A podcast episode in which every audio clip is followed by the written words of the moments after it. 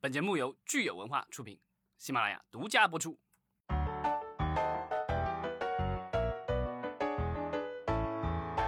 欢迎大家收听新一期的《影视观察者》，我是老张。Hello，大家好，我是石溪。今天我们录音进已经是进入到了二零二一年的最后几天了哈。对，就是匆匆忙忙，感觉一年没干什么，又过去了，又快要过去了。是的，呃，今年其实对于文娱界来说哈，我觉得还是挺特殊的一年，我觉得可以写到这个历史当中写上浓浓重的一笔了吧。对，今年的这个监管的力度，感觉是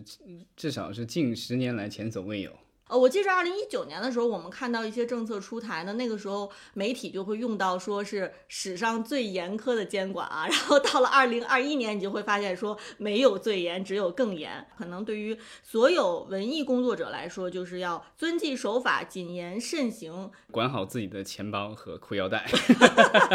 比较通俗点的说法啊。没错，我们这这现在聊这个事情，其实有一个契机，就是最近刚出台的一个新的规定。相关的单位叫中国网络视听节目服务协会，然后它这个十二月刚发布的一个是叫做《网络短视频内容审核标准细则二零二一版》啊、呃，更新的版本。对，二零一九年的时候，我们同样有这样的一个审核标准，但是是在二零一九年年初的时候。这两年，我觉得我们整个的短视频行业也可以说发生了翻天覆地的变化。对，就之前还是这个，就是属于相对弱势，对吧？现在已经是绝对的强势了，因为今年是短视频全面超越长视频这个平台的一个元年吧。对，包括我们今年早些时候其实有聊过这个中国网络视听节目服务协会举办的这个网络视听大会哈，这个大会上的报告其实就明确指出了，现在短视频已经在各个层面上全面超越长视频了。所以今年其实跟这个文娱相关的政策，我们说针对短视频的这个政策监管是一大特色。因为这个虽然是一个就是总咱们说的这个行业协会给出来的这个规定，但是我们看到它这个行业协会上面的主管单位是广电总局，是在它的这个指导下，所以呢，我们也可以间接的认为，就是这个规定的话，对这些所谓的会员企业吧，因为就是各大网站，然后很多新闻的我新闻网呃视频网站、新闻网站以及啊、短视频的这些公司，包括一些、呃影视剧的制作公司，都是这个协会的会员。所以呢，我们可以认为，就是这个算是啊、呃政府对大家的一个要求。就是你说到这一点，我觉得特别有意思哈。就是我们说这个行业协会呢，它其实涵盖了所有我们能想到的这个影视公司，然后长视频平台、短视频平台、流媒体平台等等等等哈。但是呢，这个细则其实是特地针对的是短视频平台，所以我不知道就是这个行业协会出这样的细则，我们说的短视频的头部平台，抖音、快手哈或者 B 站，会不会心里面觉得，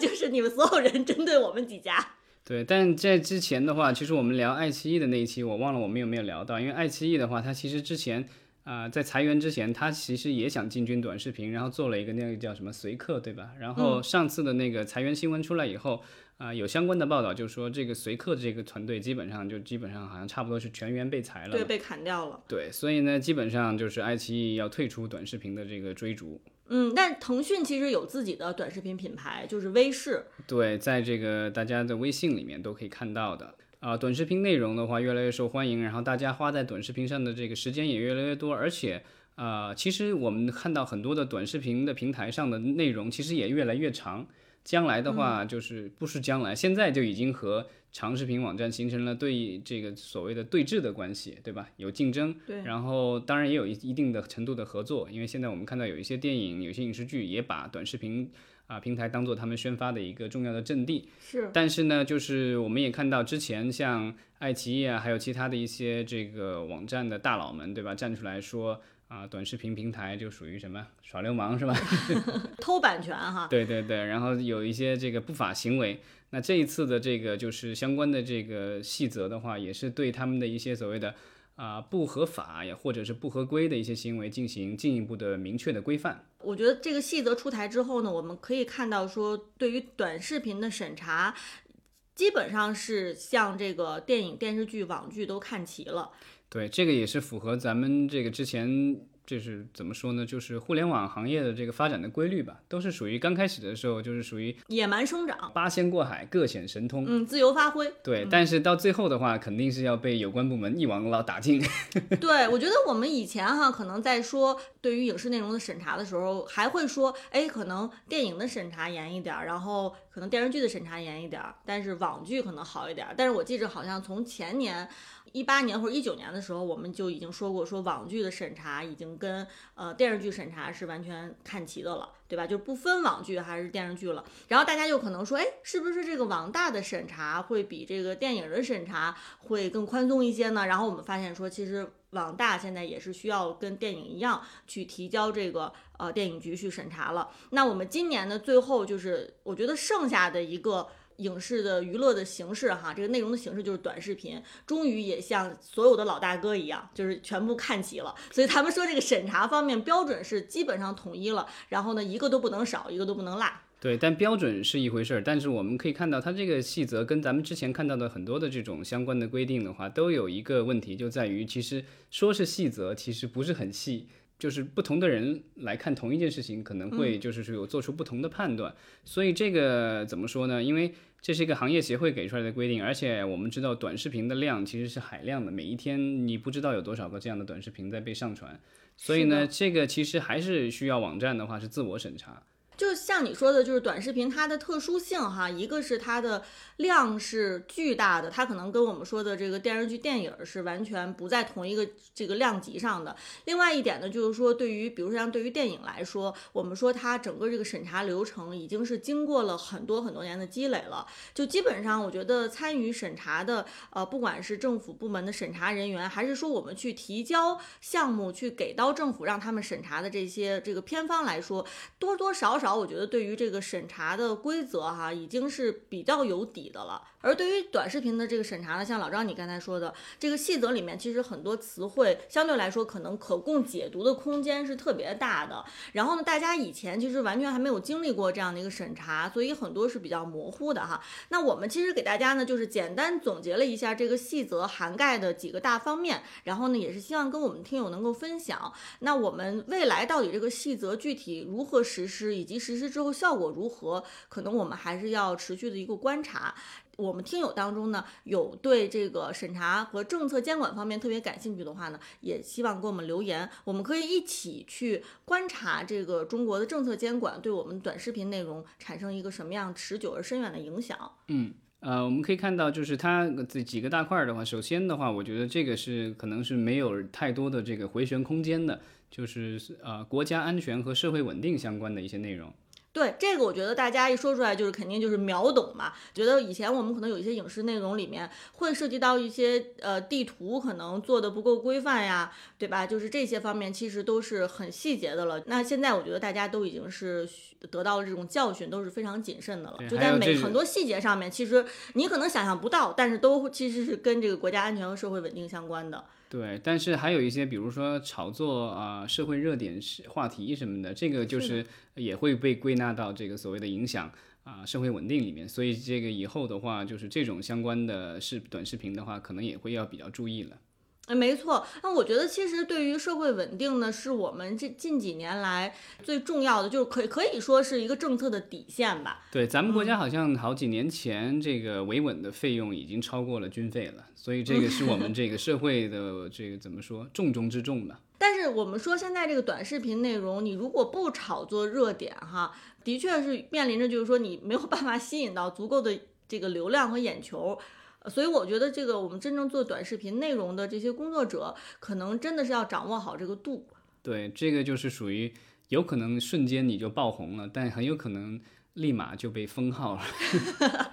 是的，这个叫什么？来得快，去得也快。对，呃，那除了这个国家安全和社会稳定是我们大家都达成共识的之外呢，我们可以看看，其实也有很多的这个审查呃细则呢，是跟我们现在的主流文化、主流审美息息相关的。嗯，对，就是我觉得怎么说呢，还是偏保守一些吧。包括这两天引起热议的这个什么，呃，三只松鼠的广告啊，包括之前的一些这广告里的所谓的就是影视作品里，就是大家会说这个这个就是贴上各种标签，什么辱华什么之类的。大家如果有兴趣可以看一下，就是这个东西就是就是我们的内容创作者在进行这些创作的时候，可能你做的时候你不觉得会有问题，但是经过不同人的解读了以后，然后呢，在言论上就是网友们发酵了以后，可能会产生大家意想不到的一个后果。对，其实我觉得在这个细则当中，让我比较惊讶的是，就是对于我们一些历史人物和历史故事哈，它其实是严禁用一些呃可能幽默的，或者说说这种嘲讽、讽刺的方式去演绎哈。对，这个其实我觉得他的这个尺度可能也就在于，比如说这个历史已经定论这是一个反面人物，对吧？比如说秦桧或者什么的大奸臣，历史上就是大奸臣、大坏蛋，对吧？汉奸之类的，那你不可以再美化他，你不可以再说他怎么好或怎么样，就是不能用两面论了。我觉得，这个，然后呢，这个就是历史上已经定论的这个是，就是比如说是我们的某个伟人或者是什么。革命先烈，对吧？什么的，你不可以去侮辱他，不可以去说他的坏话。但我觉得现在的话，就是因为现在有相关的法律法规出来了，不只是短视频的审查，包括了其他的一些这个什么革命烈士相关的那个法律。所以呢，这个东西就是你一旦上传了相关的内容啊，如果有后果的话，不只是说你的视频会被删，或者你的账号会被封，那你个人都有可能面对这个就是拘留啊，或者是甚至更高的这个刑罚，对吧？对，那我觉得今年其实，呃，二零二一年大家特别关心的，跟我们主流文化相关的是，其实是粉丝文化，其实是受到了非常严厉的这个打击和监管。对，就是之前我们也聊过，对吧？然后其实年初的时候是肖战的粉丝，这个就是引引发了一波争论。然后之后的话，其实肖战沉默了，短暂的沉默以后，然后后来还是出来了。然后呢，也是这个就是做了很多的这个所谓的红色内容。那所以呢，现在肖战是没事儿了，但是这个事情的影响还是很深远的，这让有关的部门见识到了这个所谓的粉丝文化有多么的恶劣的后果。嗯，那到后粉丝的力量。对，然后后来的话，就是我们知道的，就五月份的倒奶的事件，其实直接导致了这个就是我们的饭圈文化一这一次就站到了风口浪尖，然后呢，嗯啊、直接导致了我们大面积的这种选秀类节目全面死亡。是的，其实你说到那个肖战和《青春有你》这个事件哈，粉丝在其中呢都扮演了非常重要的作用。但是，即便是我们说今年年初这个郑爽和张恒的事件，以及后来的这个吴亦凡的事件，其实当中我们也都可以看到这个饭圈的这个若隐若现的这个影子，对吧？因为通常来说，这些明星他们都是流量明星，那流量就意味着说是有非常多的粉丝去或者去呃支持他们，或者去反对他们，对吧？那就是说，虽然说是艺人本身可能出现了比较大的问题，但是呢，背后我们看，其实一开始通常还是会有粉丝出来，比如说去这个开战，对吧？然后可能会有双方的一个辩论，但是呢，随着这些艺人可能他们的这个之后对他们这个定性哈，就是他们官方有了定性，对对对，然后这个性质可能又是特别恶劣，所以呢，粉丝一下就沉默了，对吧？就是做鸟兽散了。所以我们说，其实这个粉丝文化，我们在历年的这个艺人这个呃劣迹艺人的这个事件当中，其实若隐若现都会有粉丝的这个影子。那我觉得今年其实这个饭圈文化呢，就是感觉是被政策彻底哈，就是连根拔起的。对，就以后要应援要怎么样的话，就是可能会有一定的难度了。没错，包括我们看到说，像现在这个豆瓣儿上面哈，很多小组也都是面临着这个解散，散对和封禁。呃，那我觉得跟粉丝文化相关的呢，还有可能就是说是一些不当的言论，其实也跟我们的这个主流文化是息息相关的哈。因为可能有一些粉丝会用一些比较激烈的方式去说一些言论，包括有一些可能名人、一些艺人，还有一些比如说 KOL，他们可能这个不经意之间说出的话，或者是一些情绪的表达，可能会引发意想想不到的严重的后果。嗯，而且这些就是这个不当言论的话，不一定说是你当下说的事情，因为现在都是可以这个回溯的，所以呢，可能是几年前甚至十年前你说过的什么事情，今天有可能依然会回来，这个让你 对，就好像说今年这个特别典型的张哲瀚这个事件是吧？其实他的这个照片被这个网友扒出的照片，并不是最近拍的，是对一九年已经挂在这个网络上两年多了，你也没人注意，然后突然一下这个被大家给注意到了。对，所以我们说现在这个互联网的力量哈，它真的是让我们有的时候这个非常的惊讶，就是呃，你可能在以前历史当中你发表的一些观点和一些言论，在今天看起来如果是非常不合时宜的话，但是它其实已经是在这个网页上给你落了一个戳了。对，所以呢，就是这个其实对普通人来说其实没有什么，因为没有那么多人有兴趣去考你的股。但是如果是名人的话，就更应该要小心一些了。对，所以其实我觉得我们未来可能大家真的是要去谨慎的去呃评估，到底自己的言论和自己表达的这个内容是不是符合我们现在这个呃主流，咱们就说的这个主流文化吧。我觉得这是一个内容创作者可能现在不得不要做的一个功课。嗯，这个，但是我觉得这个可能把握会比较难一些，因为我觉得我们的主流文化也不是说啊一成不变的，就是每一年可能会有一些新的变化。然后，所以呢，大家可能要紧跟时事了。对，那你如果说这个主流文化哈，可能是有一些灰色地带，不是那么明确的一个事情。但是我们说这个违法违规，看起来其实是。相对来说还是比较明确的，对，尤其是违法的这个事情，比如说今年闹得比较大的就是好几次的这个税务的问题，对吧？没错，尤其我们说这个十二月份可能年底哈，全民关注的就是薇娅被罚了十三个多亿哈。对，一部分是罚，一部分是补缴。其实像这个艺人偷税漏税被查处呢，我们在过去的几年当中也是屡见不鲜吧。对，然后但是就是大规模的这个发生的话，可能也是在范冰冰之后。对，被崔永元举报了嘛？对，然后之后的话，我觉得就是属于这个，呃，一个瓜比一个瓜大，对吧？就是从范冰冰当时是几个亿来着，我忘了，最后交了八个亿还是九个亿，对吧？大家可能已经觉得到了天花板了。但后来的话，也有几个亿和几千万的。但是这一次的这个薇娅就突又再一次突破了大家的想象力。而且薇娅是又是作为这个。直播平台的网红哈，又不是我们传统意义上的这种明星，是不是？这几年的趋势你可以看出来，就是以前大家就觉得影视明星挣钱太好挣了，对吧？就是就什么扭扭屁股 就就挣挣挣钱什么之类的。现在发现这个就是呃，短视频网络直播的明星可能比他们挣的多得多了。嗯，当然我们说像你刚才说的这种观念哈，就是明星是不是挣钱好挣，或者网红是不是挣钱好挣？嗯，咱们用一句比较通俗的话说，就是大家不能只看贼吃肉，不没看到贼挨打嘛，对吧？其实我们说当明星也好，艺人也好，或者哪怕说现在的网红也好，其实台上一分钟，台下十年功嘛，背后肯定他的辛酸或者他的付出。可能也是我们常人难以去接受的。我觉得从这个意义上来说，我们不能说谁挣钱好挣，但是呢，就是挣的钱是该交多少税啊？它是不是这个涉及到了违法，然后偷税漏税？这个可能是我们大家达成共识的，就是因为我们普通老百姓也是按照同样的这个法律法规去交税。那你的艺人。我我不说你挣钱好不是好挣，但是你挣到的这个钱是不是按照国家的规定去交这个税了啊？可能我觉得这个是大家呃是最关心的点。嗯，而且最近的话也是，就是各个地方的税务局，尤其是这个比如说江浙沪一带啊，对，然后就是名人还有直播什么比较多的地方，然后呢，他们要求了这些啊明星艺人、网络主播年底前主动这个就报告自己的税收问题。啊，如果有没补没交的也得补缴，对吧？如果你需要罚的话，那可以有可能可以免罚，或者是这个就是可以降低一些处罚。是的，那我们说其实当然要求是年底前，就还没剩几天了。对，其实我们说偷税漏税呢，只是违法违规的其中的一个很小的一个。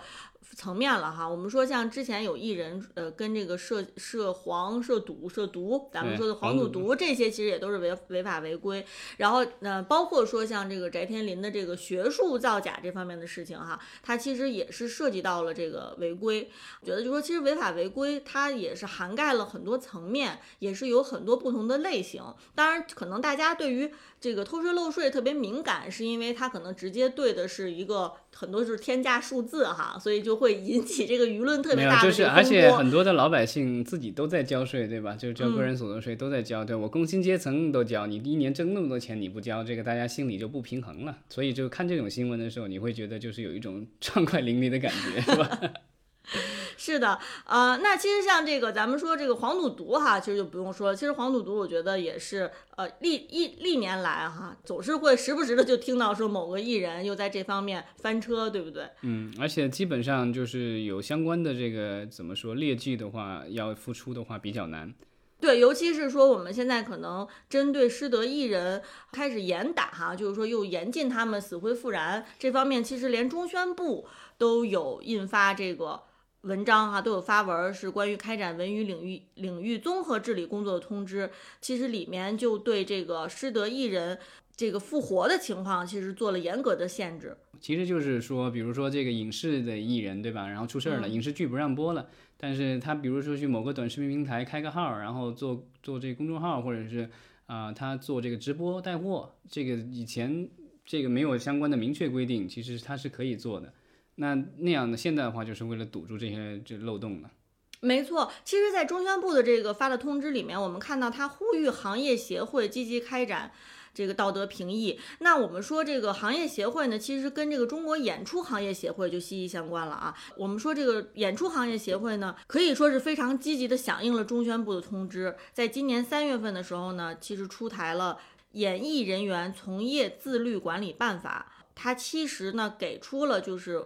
这个劣迹艺人，呃，到底会被封禁多久，以及封禁之后如何能够复出这样的一些办法吧。一些个指导意见嘛，我觉得就是封禁的这个时间的话，他说一年到永久，所以最低肯定是一年，然后最高就是不上上限无了。期徒刑。对，然后呢，就是如果要复出的话，他需要在联合抵制的这个期限三满三个月内提出申请，然后批准后才可以复出。当然，这个是对这个所谓的会员企业啊、有约束性。如果你不是这个中国演出协会行业协会的的会员的话，其实不是不受这个约定。嗯，所以我在想说，像薇娅，它是不是属于咱们说的这个演出行业协会所管辖的这个演艺人员呢？嗯、但是我不是，但它主要是针对平台的，所以呢，就是我觉得平台抵制，那你就没办法了。是的，对它是管上游，就下游的话，你你爱怎么样怎么样。嗯，所以其实大家看像这些明星啊，他们或者说我们网红，呃，在没事儿的时候好像都很强势，但是一出了事儿了，你就会发现，你要又要面对平台的抵制，你又要面对这个国家部委的抵制，然后还要面对大众舆论的一个抵制。所以说，其实一旦出了事儿翻了车，这个压力还是蛮大的。对，就是在有一些事情上的话，你要接受的是这个，因为作为名人嘛，所以你要受到的这个惩罚，不但是说法律上，因为普通人的话犯法，你可能就是法律上的一个惩罚就 OK 了。对，但是对于这个名人来说的话，那他受到的惩罚可能是道德和法律的双重惩罚了。嗯，所以现在想起来，其实名人这个钱也不是白拿的，对不对？也不是白挣的。对，怎么说？就别别光看着这个吃肉的时候，想着在人家喝汤的时候。是的，其实我们刚才说到这个违法违规呢，呃，比较多的是在说这个艺人本身的他的行为方式哈。但是今年其实有一个特色，就是呃，我们很多这个本身短视频内容可能涉及到在版权方面的一个违法的情况，对不对？对，就是属于呃未经授权的这种呃电视剧啊、电影的这个内容，不可以自行剪切，这个就是我们之前聊过的那种二次创作。那现在的话，就是可能要从源头上堵一堵住这个了，就是说你如果没有授权，那你就不可以再进行这种二次创作。另外的这个细则里面还提到的就是啊，没有国家部相关部门没有批准引进的这个内容，也不允许再进行这个传播和这个重新剪辑。对这一点，其实大家要特别注意了，因为我记着我们最早在说，呃，由长视频发起的这个抵制也好，或者是国家可能会出的政策，都没有说特别明确说，像有一些海外内容是不是不可以进行二次创作。我们之前其实还说有一种可能性是，呃，这个海外内容可能片方也不可能到我们国内来，对，来维权，所以说这个有可能是最后留下的一块儿这个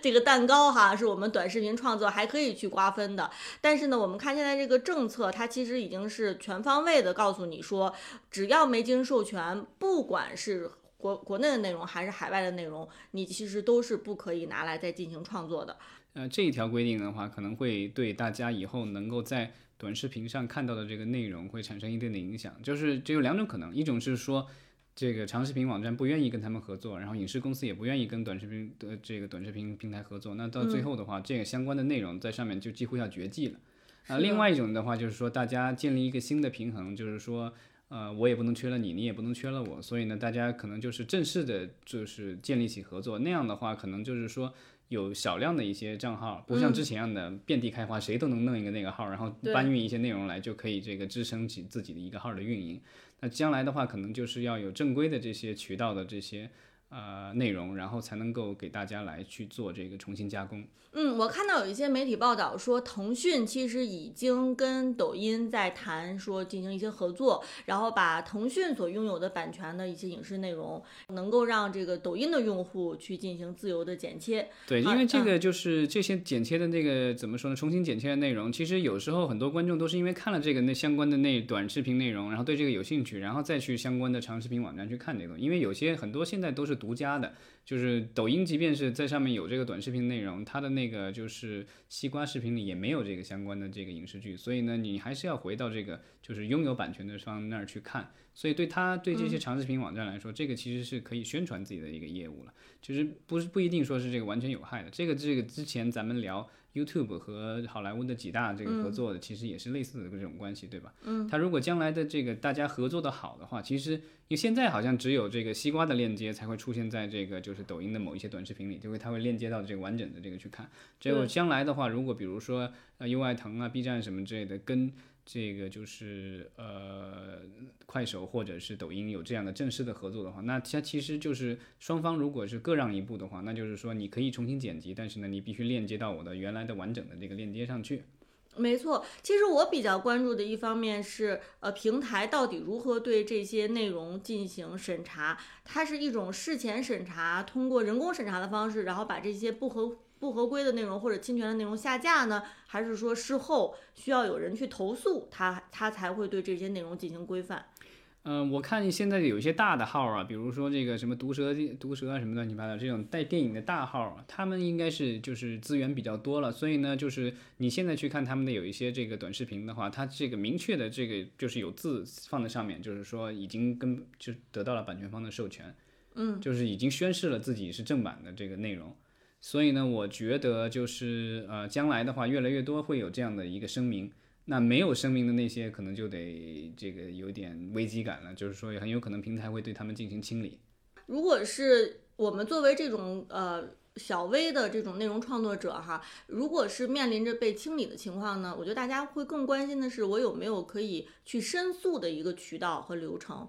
嗯，这个就是对，因为现在的话就是。啊、不管是我们的社交媒体也好，还是我们的一些短短视频的这些呃平台也好，就是一旦比如说这个某个号或者是某个艺人或者什么样某一个网红，就是出了事儿以后，嗯，然后就是全面封禁，然后呢，这个号好像似乎也没有说可以有恢复的这种先例，感觉现在就是封禁的话，基本上就是彻底封禁了。所以呢，就是呃，但是我们现在其实这种艺人翻车的这种事情还挺多的。然后你会发现，就是早些年翻车的一些艺人，其实即便是在主流的影视剧里消失了，他们在现在的一些这个短视频网站上还有，对吧？范冰冰现在呃也还在微博上也还有。就像短视频的话，有一些吸毒的这个艺人、嫖妓啊什么的这种都都这艺人的话，其实在上面还存在，比如黄海波什么的。嗯，他们就是虽然消失在了主流影视剧里，但是呢，在社交媒体上仍有一席之地。那我不知道，就是说，呃，那现在的这些所谓的失德艺人或者是违法的艺人，将来是什么样的一个待遇？因为现在比如说这个薇娅或什么之类的，他这个一下子瞬间全部都被封禁了。但是就是将来会还会给他回来的机会吗？还是说是会恢复他原来账号，还是说是让他重新注册新的账号，还是说这辈子可能就不让他再回来了？这个东西现在似乎并没有一个明确的一个说法。然后也，而且还有一些可能是误判的或者什么，对吧？这个对，我觉得就是如果是杀伤面那么大的话，难免会有误杀。那如果一旦误杀的话，现在也不知道就是这申诉的一个渠道是什么，因为对于普通大众来说，你觉得像这个社交媒体、上这种短视频网站就消遣什么之类的，但对有一些创作者来说的话，那个可能就是他的全部身家，对吧？他就是靠这个生活的。那一旦他失去这个的话，可能他就没有其他的办法了。那像之前 B 站的话，有那个 UP 主我忘了名字了，他不是这个就是因为不当言论，然后被 B 站给封禁了，最后他是认缴了两千万吧，然后最后才把这个号给要回来。这个就是，所以就是我们可以看到，其实这样的一个号的话，它的价值其实是很高的。对，没错。所以我们看说，其实这个政策的出台或者这个细则的出台哈，它其实是希望我们所有的平台或者说这个社会各个层面能够达成这个比较统一的一个步调，就是对于违法违规、对于失德。或者我们之前说的这个社会稳定和主流文化各个层面上能有一个达成一个全面的共识，但是你真正到这个实际操作层面的来说的话呢，其实可能各个不同的平台，它都会去用不同的方式去解读这个细则里面的内容。呃，你不要说不平台不同，你即便是说这个。人工审查，他可能每一个人对于不当言论或者对于审美，他都会有自己一个比较主观的标准，对吧？所以就是说，未来到底是这个细则真正在实操层面上，是不是能够达到我们政策层面上希望的能那那样，能够统一步调，能够协调起来哈？我觉得还要观望。嗯，其实像我了解的，就是我们现在。各个平台呢，它都在加大这个人工审查的一个比例，因为我们这个政策的要求是审核人员与这个视频数量要达到一比一千的比例。好像这个字节跳动这样的头部平台呢，它的审核人员本身都是这个数量哈都是巨大的，呃，所以就是说我们如果是涉及到人工审查，那每一个人肯定他的主观层面上也会有不同的标准嘛。嗯，然后呢，这个方面的话，就是现在的话，可能也会利用一些技术手段，比如这个人工智能 AI 的一个智能识别，啊，这个我觉得可能是将来的一个趋势，因为现在的这个视频的这个量肯定会是越来越大的。我们现在国家的话，人力成本上涨的也特别快，如果就是还是那样的以前像以前那样的人海战术的话，我觉得可能对平台来说也是一个不小的负担，所以我觉得大家可能还是会。愿意就是可能怎么说呢？就是利用一些高科技的手段吧。是，那你如果说说到这个 AI 去审查的话，那我相信就回到你刚才说的，它有可能误判的这个可能性也是很大的嘛。呃，其实我觉得啊，就是这个反而这个就是怎么说呢？人工智能的话，它可能就是标准会比较统一一些。所以呢，我觉得就是人工智能配合这个就是人工审查可能会更合适一些。比如说这个。人工呃人工智能先筛一遍，然后呢，它该下架的下架了，然后之后的话，你有一个申诉渠道，然后呢，可以这个人工复核，这个可能是最有效率的一个办法。其实我觉得我们现在其实对于很多艺人的一些行为方式呢，我们都会对他们道德方面是有一个批判吧。那我觉得道德这个肯定是本身是一个比较主观的一个东西，对。所以就如果是你涉及到跟道德层面有关的啊，你这个人工审查和 AI 是不是能够让我们大家能够信服哈？这个其实是我特别关心的。咱们遇到的一个比较典型的案例是早年这个陈冠希的这个事情哈。嗯。其实陈冠希当年他的这个视频，呃，其实陈冠希是作为受害者，因为他自己的自己保存的这个视频照片，对，被这个呃好事者。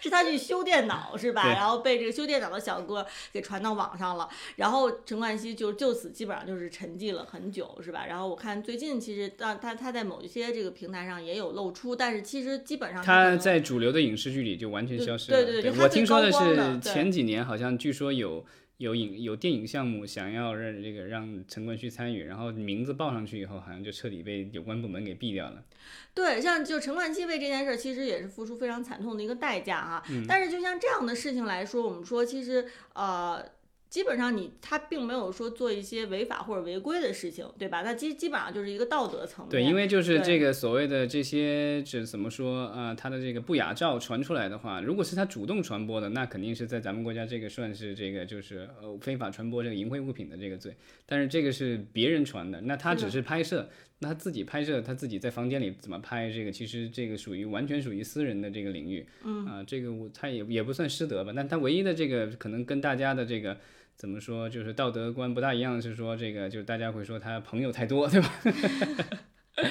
但是呢，这个这个问题的有意思的地方就在于，就是陈冠希作为男主角，然后呢，他啊被封杀了，对吧？然后虽然现在好像微博上也有的有他，然后那个就是他之前也做过一些纪录片或什么的，但是就是主流的影视剧里没有了他。但是呢，这个就是他这个不雅照的这个事件的女主角，对吧？像那个张柏芝啊，然后这个 Twins 里的那个阿娇什么的，就是他们现在依然活跃在大小荧幕上，对吧？然后有综艺节目啊、影视剧什么的都不受影响，可能就是当时受了一点点影响，但之后的话也没有影响了。所以我就不知道，就是这个就是对于陈冠希的这个就是处罚为什么要那么久？但可能。有关部门其实也没有一个明文的规定说这个就不行了，然后但是呢，就是我觉得现在就属于大家已经成了一个默认的事情了，所以呢，就大家就尽量不去碰它了。对，所以回到我刚才说的那个观点哈，就是呃，你不管是人工也好，还是人工智能也好啊，其实对于道德层面的这个审查，它都是有一定模糊性的。你比如说，在一个事件里面，是到底是其中只有某一个人受到比较严格的这个审查，还是说所有涉事者哈都会遇到这样的审查？这这些其实都是呃相对来说目前都是没有特别明确的一个说法的。呃，那所以可能未来我们真的就是说，对于这个细则如何实施，然后实施之后到底影响到了哪些内容啊？可能我们只能是再有案例再去看，因为之前的案例，包括我们刚才说的这个，不管是今年的这个郑爽也好，还是再往前的这个陈冠希也好，吴秀波也好，啊，这个翟天临也好，其实都是在二零二一年之前的这些，那他们其实当时在发生事情的时候，其实都没有遇到像今年这么严苛的一个监管环境嘛。对，但他们在当年就已经这个被消失了，所以呢，我觉得现在的监管环境这么紧张的话，就是呃，应该短期内他们也不具备这个复出的条件。那将来啊，会是怎么样的一个发展趋势？我觉得我们可以持续关注。没错，说到底哈，就是今年可能大家对于文娱行业印象最深刻的就是呃。有很多人，越来越多的艺人翻车，然后呢，也有越来越多的监管政策出台去规范啊，短视频尤其哈为主，然后呢，当然或也波及到了其实这个行业的各个层面上。嗯，其实明年的话，其实我个人是有一点担心，就是到底是还会不会有这个。特别活跃的艺人，还是说大家可能相对来说都会保持着比较这个 谨言慎行、小心翼翼的这种状态啊？但其实这怎么说呢？就是其实国外的话，早几年就已经有趋势了，就是说小孩最长大以后最想从事的职业啊，很多人就说想做 YouTuber，其实就是做网红嘛。嗯。然后那个就是，但是这两年国内其实也风向也变了，以前很多人说想做歌手、做演员什么的这种艺人，那现在的话，据说调查出来的结果，第一名也就是网红了。这恰恰是我们这个政策不愿意看到的。对，然后呢，就是现在短视频其实也有一些相关的限制，就是比如说这个，就是其实之前的综艺节目里已经限制了这个，就是说利用小孩儿来这个参加综艺节目来博眼球。那现在的短视频其实也有相关的一些限制，所以呢，我觉得这个行业在不断的发展，在成长，但是呢，我觉得这个东西就是树大招风啊，它受的关注越多的话，我觉得就是不但这个关注会来自于普罗大众。啊，更多的关注可能也会来自于我们的相关的监管部门。所以还是那句话，就是在往前走、往前看的话，我们每个人可能自己心里面就是要首先是非常谨慎的了，就是每个人都做好这个自我审查的准备。所以呢，就是这个大家在吃瓜之余啊，就是自己如果要拍摄短视频上传的话，就是也注意一下，不要去违管违反相关的法律法规。没错啊，那最后呢，也是希望咱们的听友吧，呃，不管您是今天第一次听我们的节目啊，还是我们的老朋友，呃，大家都能够谈谈您今年到底吃了哪些瓜哈，然后对这些瓜有哪些感受，然后以及对未来我们的文娱行业，呃，在这个受到政策严格的监管之下，还有哪些期待吧。对，这个是我们二零二一年的最后一期节目，然后也感谢大家的一一直以来的支持啊，我们就明年再见了，祝大家新年快乐！新年快乐！我们明年一起观察影视行业，观察文娱行业。好，谢谢大家。